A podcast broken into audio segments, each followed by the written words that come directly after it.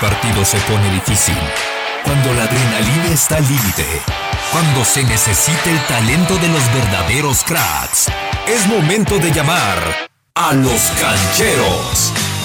Natalia León, Tony Valls, Hernaldo Moritz. Prepárate para jugar con intensidad y vuélvete un auténtico canchero. ¡Iniciamos! Una producción de Universal Sports Media.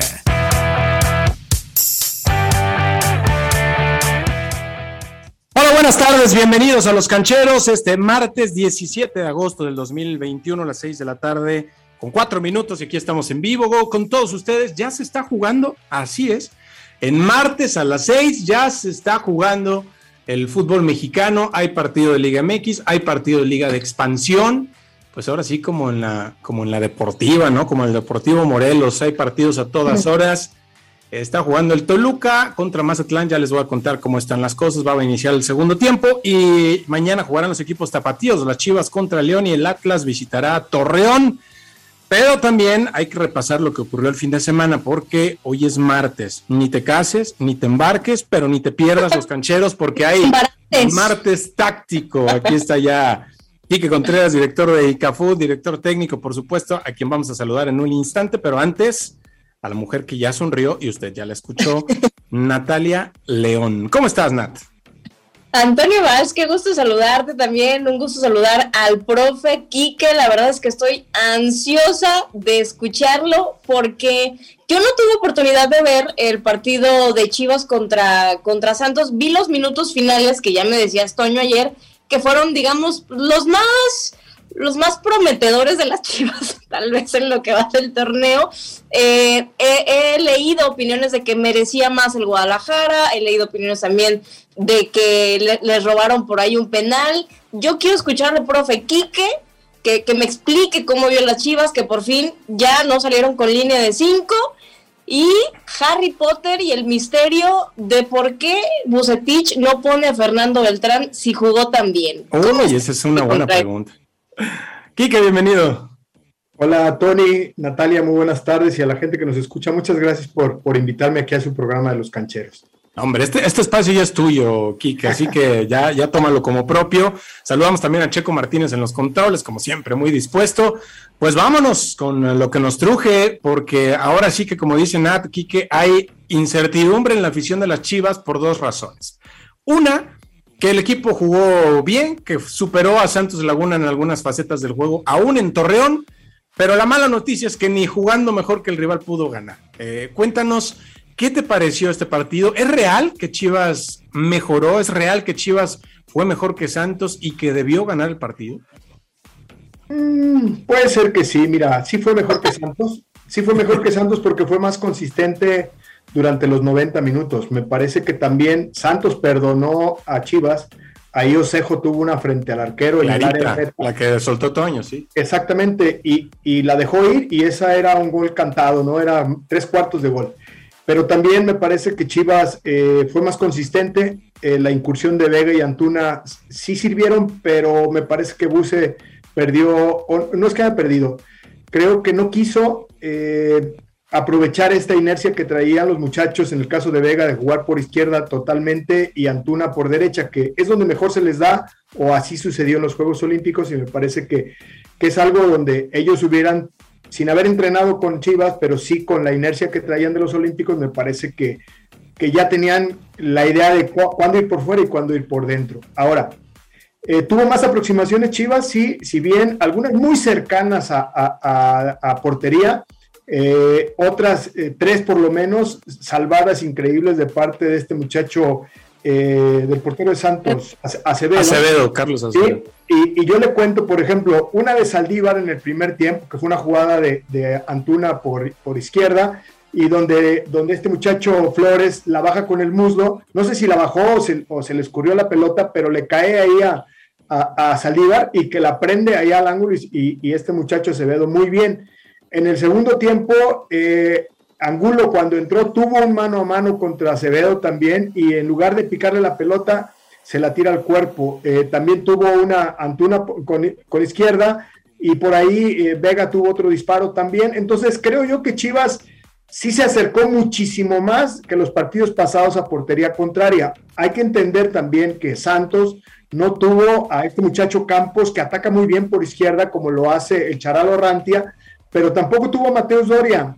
Entonces, eh, eh, no estuvo con su mejor cuadro en defensa y también esto habla de por qué Chivas, que Chivas lo intentó y lo hizo bien, pero, pero también el Santos no era el mejor Santos que habíamos visto en los, en los partidos pasados en ese sentido. Luego, el, hecho de que no esté el Mudo Aguirre también extraña, porque Osejo, si bien es un jugador con, capacidad para, para, irse desarrollando, no está jugando un, buen torneo porque ya lleva cuatro partidos y no, no le hemos visto acciones eh, importantes. Y esto, pues le da la posibilidad a Chivas de verse mejor. Eh, por ahí lo mencionaba la semana pasada de Sergio Flores. Yo lo sigo viendo. Es un jugador con capacidad, pero lo veo lento. Ahora ya estuve un poco más analítico con él y lo veo lento, le falta más dinámica. Este, el muchacho eh, tiene mucho criterio, eh, se posiciona bien, pero a veces me parece que llega tarde a, las acciones, tanto en defensa como en ataque. Entonces, no sé, Natalia si, y, Tony, si sea por falta de ritmo o no sé si sea por una falta de capacidad física. Yo, prefiero pensar que es por falta de ritmo, porque no ha jugado. Fíjese, profe, toca un punto muy importante. Platicamos con Bucetich en la pretemporada de esas charlas que son en corto, ¿no? O sea, sin, sin cámaras, y le preguntábamos el tema de sus mediocampistas, ¿no? Obviamente le preguntamos por Beltrán, y, y, y, es conocedor de, de, las cualidades y defectos, por ejemplo, de Checo Flores. Dice, Checo Flores me gusta porque tiene muy buena, muy buena visión para hacer progresar la jugada o para mandar pases entre líneas y que terminen en gol, ¿no? Ya lo hemos visto que eh, me parece que tuvo dos servicios el, torneo pasado para, para gol, dice, pero es lento, dice, por eso a mí me gusta más Lalo Torres porque es muy rápido, toca muy rápido, tiene buena estatura, y le preguntábamos, ¿qué pasa con Fernando Beltrán? ¿Por qué no le gusta? Su argumento es que para él, Fer Beltrán hace unos giros y, le parece que, que no que no, dice él, es que Fernando Beltrán no trasciende ni a la ofensiva ni a la defensiva. Ese es el argumento de, de Bucetich, hace giros que no le agradan, le pide que haga eh, pues pases más, más rápidos o toques más, más rápidos y, le cuesta a Fer Beltrán por un estilo de juego que, que ya tiene. Entonces, como que le pide más verticalidad y eso es lo que no sé si no logra hacer Fernando Beltrán o, cuál es el tema ahí. Mira, eh, y lo dices bien y, creo que Buse también se acerca a lo que, a lo que casi todos piensan. Eh, me parece que Fernando Beltrán tiene un muy buen manejo de pelota y por eso gusta la tribuna, porque juega con derecha, juega con izquierda y casi no pierde balones, pero en ese casi no perder balones entretiene mucho el balón, es decir, él, él no se arriesga al pase, prefiere sostener y de repente cambiar, de, cambiar de dirección. Y ahí es ahí donde no le gusta a Bucetich. Por otro lado, tampoco es un jugador que se agregue como media punta a cabecear porque no tiene golpeo de cabeza tampoco tiene un gran disparo de media distancia. Si, es un pasador, pero en corto, tampoco tiene cambios de frente extraordinarios, ¿no? Eh, si, si tenemos un referente ahí que es un idolazo en las Chivas, que es Benjamín Galindo, con derecha y con izquierda. Desde aquí, desde estos años hacia atrás, ¿cuán lejos está Fernando Beltrán de, Benja? Muchísimo, muy lejos. Entonces, la realidad es que queremos echar al ruedo a un Fer Beltrán que sinceramente es un jugador medianito, es medianito, porque hay otra cosa que a Buse le gusta y que Fernando Beltrán no tiene, que es la estatura, no te la dijo, pero por eso la mayoría de las veces juega Molina y también por eso juega el Pollo Briseño y también por eso privilegia a otros jugadores como el mismo Flores, que a pesar de que, le, que tiene buen juego aéreo y, y, y si te das cuenta en el segundo tiempo cuando Santos se le iba a ir con todo, ya en los últimos minutos, pues dijo, ¿sabes qué? Necesito sacar a, este Olivas, que es bajito, y voy a meter a Sepúlveda, que también compite en el juego aéreo, porque si no... Pues bajito, sí, sí está... Pero, pero, te has dado cuenta que en los partidos anteriores los goles han caído en el sector de Olivas porque no compite, porque no compite. Entonces, esta parte... la se ha hecho de muy, muy buen físico. Sí, y por eso, mira, Buse eh, eh, creo que privilegia el juego, el juego aéreo en sus jugadores como, como un aspecto defensivo importante para mantener el cero, pero también cuando el partido se aprieta, él considera que puede hacer daño a la pelota detenida a favor. En este torneo no ha tenido fortuna, pero, pero esas son sus apuestas y por eso hay que entender por qué no pone a unos jugadores y a otros sí. Está, está interesante. Ahora, ¿a qué obedecerá entonces, Quique, que, en el segundo tiempo Chivas mejora? Incluso me llamó la atención que Bucetich lo reconoce, dice, con los cambios el equipo mejoró, eh, dimos una muy buena versión y terminamos haciendo figura al portero de Santos, como ya lo habías mencionado. Es, la pregunta que se hace la afición y que también nosotros nos hacemos es, si el equipo mejoró con cambios, vamos, tampoco es un cambio como único, ¿no? O sea, era algo que todos esperábamos. Entraron los que esperábamos que entraran, entraron donde esperábamos que entraran y el equipo mejoró. ¿Por qué no iniciar de esa manera? ¿Qué es lo que detiene a tu juicio como entrenador a Víctor Manuel Bucetich para que el equipo se manifieste de esa forma desde el principio?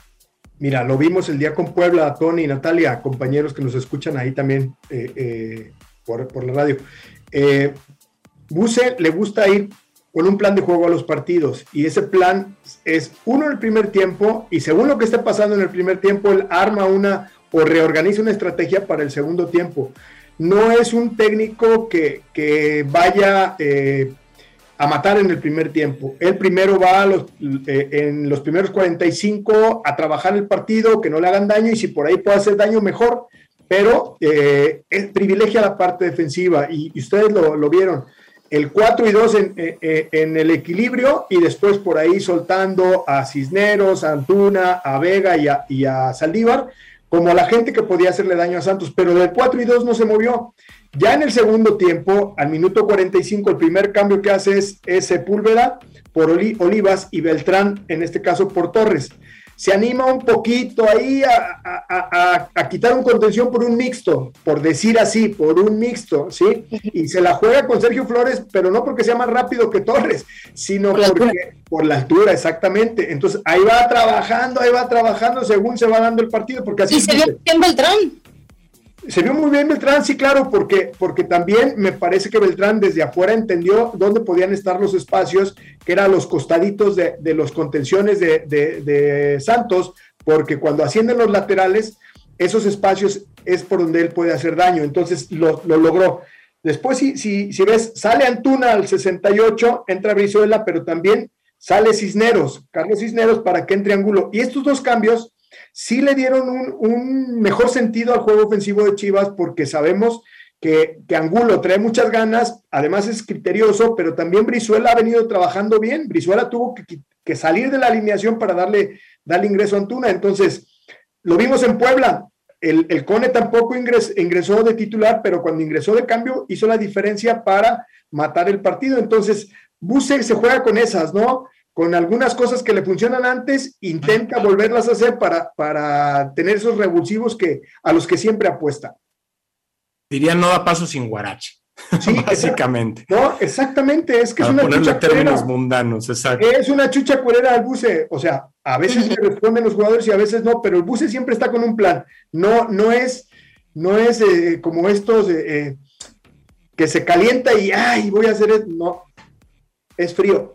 Es un técnico frío. Ah, oiga, qué fuertes palabras. eh, frío, antes de. Pero, o sea, frío, frío, pero, no, no, que no accione. O sea, es un, un que toma decisiones en frío. O sea, su, su, su, su manejo emocional es positivo. Pero, pero a veces eso también te juega en contra. Ok, eh, vamos a hablar de los zorros en, en, el siguiente bloque, pero yo quisiera preguntarte, Kike, aprovechando que tenemos aquí, ¿qué tiene que hacer el rebaño contra León. Y, también a qué está jugando este León de Holland. Bueno, eh, eh, ¿quieres que contestemos ahorita antes de la pausa? Sí, sí, échale, para dejar el siguiente bloque a los zorros. No, no, no, eh, muy buena pregunta, Natalia. Mira, realmente Chivas está encontrando ahora con la llegada de estos jugadores su mejor 11. Esa es la realidad. Me parece que ya Mayorga se adueñó del lado izquierdo pero me parece que la lateral derecha no la tiene definida. El, Chapo Sánchez es un jugador que a pesar que le pongan el gafete de capitán, no trasciende, no tiene salida, no tiene juego aéreo, no tiene pase largo, no tiene cambio de frente, no se agrega en ataque con la peligrosidad que algún día se, se agregó. Entonces, ahí le falta un jugador con quién va a decidir, tal vez tendrá que decidir con, con el Cone Brizuela, tal vez, porque tiene Antuna adelante y tiene a Vega, y también Cisneros ha venido trabajando bastante bien. Yo creo que también tendrá que decidir si sigue apostando por esa doble contención, donde me parece que el titular ya titular es Torres. y la duda es entre Molina, eh, Sergio Flores, Beltrán. Entonces, en ese sentido, tiene que seguir encontrando el cuadro. Eh, Saldívar me parece que va creciendo, si bien no, no ha sido pues ese cardoso que quisieran para las Chivas, pero el muchacho va en proceso. Me parece que a mí me gusta más que. Este proceso ya tardó mucho, ¿no, profe? El de Saldívar pero lo traen de equipo en equipo y, eso también, también le pesa a los jugadores porque son seres humanos, la familia, los amigos, y por mucho que seas profesional, tú sabes que, que, que sí, te concentras en, en la actuación, pero después eh, esa parte anímica que no te llena es porque no estás completo y, eso yo, yo se lo achaco. Saldívar va a ser un gran, un gran centro delantero de las Chivas, ojalá que sea en este torneo porque lo necesita, ¿no? En el caso de, de León, eh, muy contrario a mi opinión primaria de Holland, yo pensé que León iba a andar mal porque iba a estructurar una idea distinta a este técnico. Y tú sabes, ustedes saben que los jugadores de León son medios especiales. Mena, Chapito, que se acaba de lesionar. Bueno, eh, ahí Tony Valls los conoce porque los transmite. Eh, este mismo muchacho. ¿Qué sabes que me sabes, Kiki. No, no, no. Y los jugadores que están ahí son, son complicados, son complicados, pero, pero también me parece que, que se quedaron tan, tan claros en, el funcionamiento colectivo entre ellos como grupo, que lo están llevando a, cabo en cancha y además han, estado metiendo goles. Me parece que, el cambio de técnico no les ha pesado y eso es algo que va a tener que sortear Chivas porque se encuentra un rival en un muy buen momento. Es un partido importante para Chivas porque o despega o se cae. Sí, y, y Holland como que reaccionó porque al principio era muy drástico el cambio de, de estilo y como que dijo, a ver, a ver, mejor poco a poco, los dejo que sigan haciendo las cosas que ya saben hacer y le vamos metiendo, ¿no? Porque si no, esto va, va a ponerse muy feo. Eh, Tony, tú, tú más que nadie que transmites esos juegos lo sabes. Eh, el Chapo Montes se sienta al lado de la hielera de Holland y, le explica, mira, hacíamos todo esto, estos eran los importantes, estos se, se, le tenían miedo a ciertos partidos, estos son los buenos revulsivos, estos no los puedes sacar. Yo te lo digo. yo, necesito estar cerca de la pelota, no, no a 60 metros de la bola para, organizarlo. yo te lo digo, yo te lo digo, pero pues ahí tú sabes. Y entonces él mira las estadísticas pasadas y dice, pues sí, o sea, tengo que entender lo que este muchacho me está diciendo para no caer en un cuarto oscuro que al rato me puedan correr. Pues sí. Vamos a hacer la pausa, va a ser buen partido. Mañana abundaremos en este León contra Chivas o Chivas contra León. Eh, te manda saludos nuestro buen amigo Jerónimo Cambero, nos está escuchando, dice saludos aquí que Contreras muy competente para todo. Ahí está aquí el saludo. Saludos al buen jefe Camberos, que la verdad hemos trabajado también juntos en algunas ocasiones y siempre es un placer con, esa frescura con la que él, maneja, maneja los medios. Muy, buenas tardes al, al Frescura bueno, vamos a la pausa, volvemos con el Atlas. Al, al, estadio de, de, los mariachis, ¿no, eh, Toño? Primer juego de la semifinal de la zona norte, a ganar 4 de 7, 7, perdón, contra Rieleros de Aguascalientes. Venga, mariachis, entonces, ahí los estaremos alentando y escuchando, por supuesto, aquí en Frecuencia Deportiva. El corte, regresamos con el Atlas América y un poquito del Santos Atlas de mañana. Sigue a nuestros cancheros en redes sociales. Arroba los cancheros. Arroba guion bajo Natalia León guion bajo. Arroba Hernaldo 58. Arroba Tony Valls Fox. Únete a la comunidad y sé un auténtico canchero. Saca el colmillo y vuélvete un verdadero canchero. Síguenos y escríbenos en redes sociales. Búscanos como arroba los cancheros en Twitter, Instagram, Facebook TikTok y YouTube.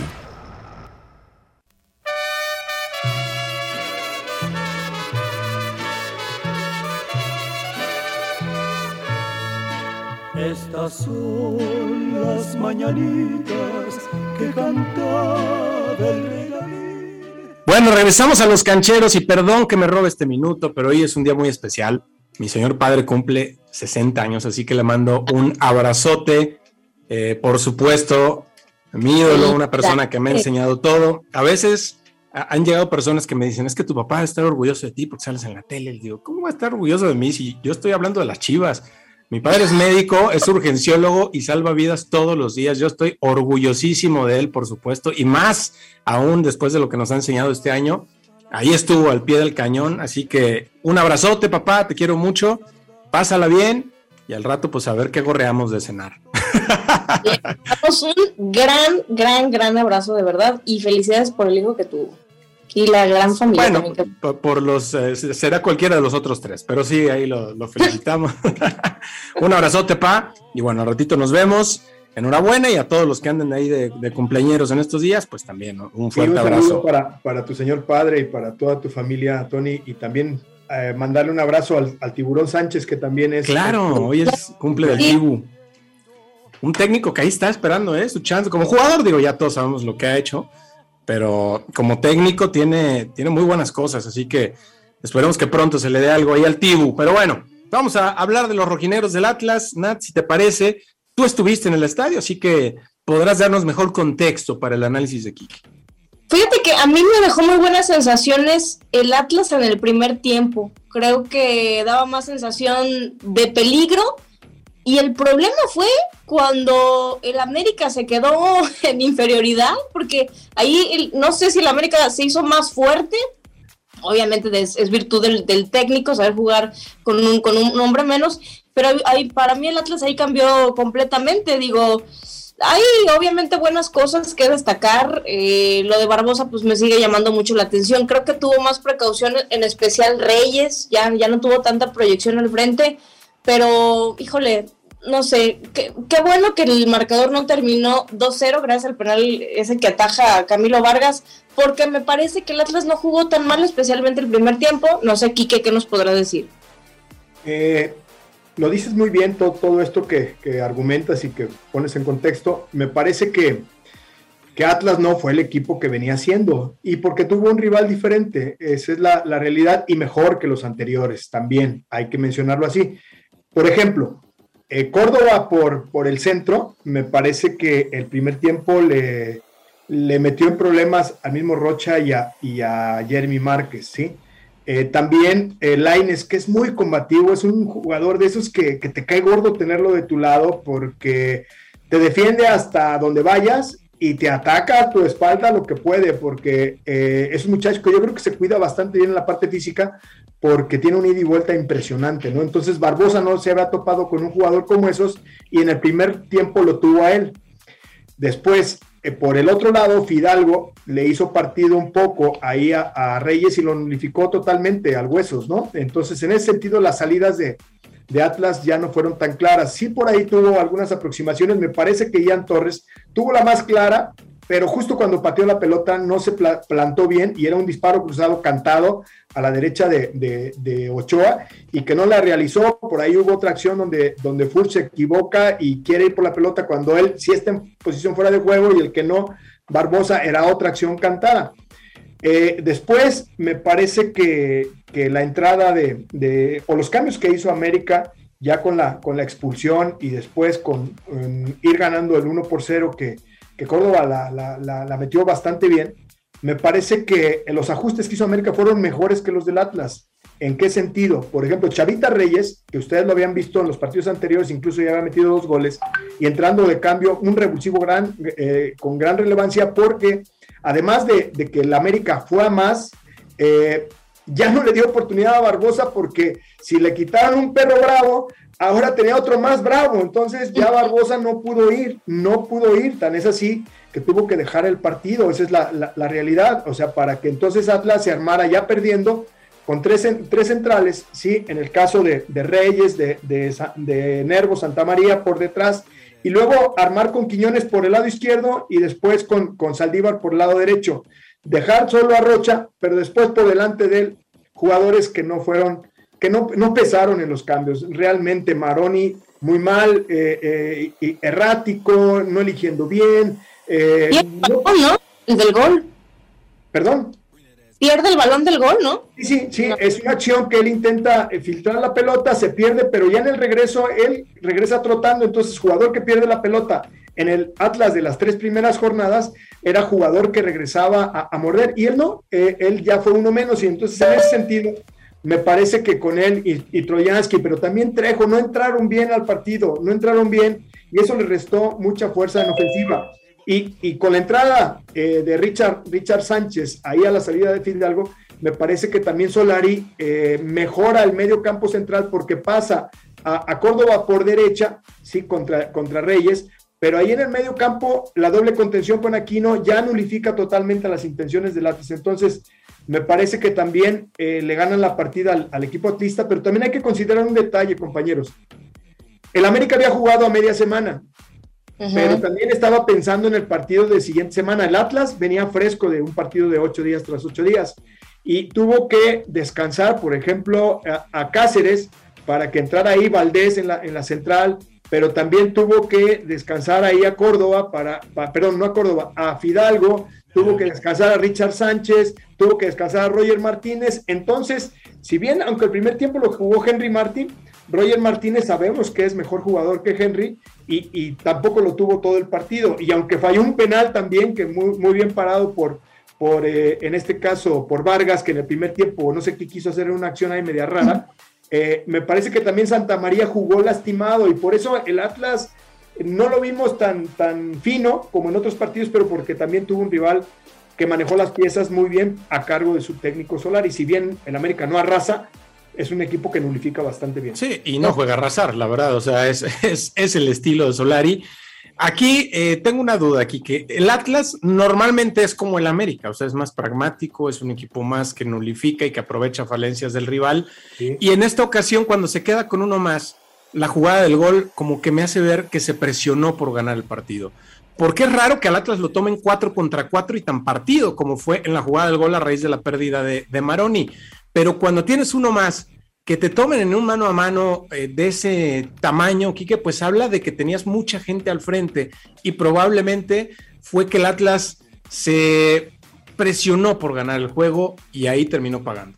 Ya, ya veníamos hablando que el Atlas incorporaba seis al ataque y se quedaba con tres y uno. En esa acción en específico, el Hueso Reyes ascendió por izquierda buscando, pero y, como tú dices, estaba por izquierda, pero pasó en ataque, es decir, eh, rebasó la línea de balón. Y cuando Maroni pierde, pierde la pelota, cuando él quiere regresar a equilibrar ese 3 y 1, que, que siempre los toma bien parados, no estaba bien parada la defensiva del Atlas y justo les hacen el 3 contra 2, ahí en defensa. Y, y la verdad es que el hueso es el primero que dice, o sea, me equivoqué. ¿Por qué? Porque quiso ir cuando el partido todavía estaba en un 0 a 0 y, que el Atlas no es un equipo de esos que, que, te deja 2 y 1 atrás, no es cierto. Atlas le ha funcionado privilegiar el 0, pero de ahí soltar esos 6 eh, por mucho, nunca más de 6 y, hoy que, que, se sintió con la responsabilidad porque estaba en casa, porque venía jugando bien, porque encontró a la América con 10 y, y, pero yo lo percibí igual que tú, Tony. Lo percibí nervioso, me parece que no tuvo los tamaños para agarrar el partido y decir, aquí estamos, hoy en nuestro partido, ya se quedó con 10 el América, ahora les vamos a hacer daño. Creo que no supieron cómo, la verdad es que no, no, no combinaron como en otras ocasiones, pero también le sigue faltando lo que dijimos en las primeras jornadas.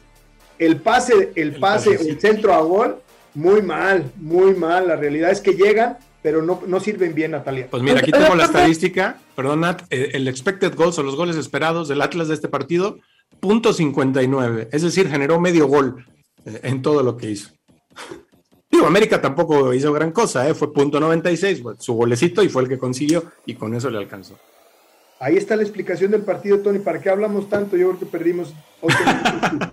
Pero, profe, también ayer, yo no sé, yo tengo esa percepción el Atlas está jugando bien, creo que nos queda claro, pero tal vez ya en ese salto de calidad, pues sí le falta. O sea, creo que también no es para escandalizarse, no es para hacer eh, un teatro si pierde el Atlas contra el América. El América, a ver, Córdoba es un jugadorazo, o sea, por, por mencionar a, varios, ¿no? Eh, creo que ya en el salto de calidad, cuando se vaya a enfrentar el Atlas a Monterrey, al América, a Tigres, sí, le puede, sí se va a notar esa falta de calidad.